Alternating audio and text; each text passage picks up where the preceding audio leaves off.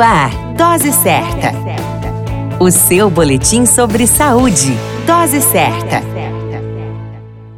Olá, eu sou Júlio Cazé, médico de família e comunidade, e esse é o Dose Certa, seu boletim diário de notícias. E o tema de hoje é mitos e verdades sobre a gestação. No dia de hoje, seguiremos trazendo informações importantes sobre gestação para as futuras mamães e as pessoas que a rodeiam. Mitos e verdades sobre a gestação. Gestante não pode tomar bebida alcoólica. Isso é a verdade. Não há dose de álcool considerada segura durante a gestação. E as federações internacionais de ginecologia e obstetrícia, bem como a Federação Brasileira de Ginecologia e Obstetrícia, consideram que o consumo de álcool durante a gestação deve ser abolido, considerando os riscos para o bebê que está sendo gerado. Portanto, não tome bebida alcoólica se você está gestante. Pintar o cabelo pode ser perigoso durante a gestação. Isso é a verdade. Muitas tintas para o cabelo contêm componentes tóxicos como metais pesados, amônia e formol, que são absorvidos pelo couro cabeludo e podem passar para o bebê.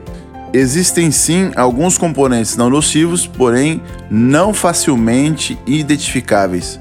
Na dúvida, espere o neném nascer para voltar a pintar o cabelo. A melhor posição para a gestante dormir é deitar de lado esquerdo. Isso é a verdade. Quando a gestante se deita em cima do lado direito, pode haver uma compressão na veia cava, causando mal-estar, dificuldade de retorno do sangue venoso e elevação da pressão arterial. A dica é dormir virada para o lado esquerdo. Grávidas não podem varrer a casa.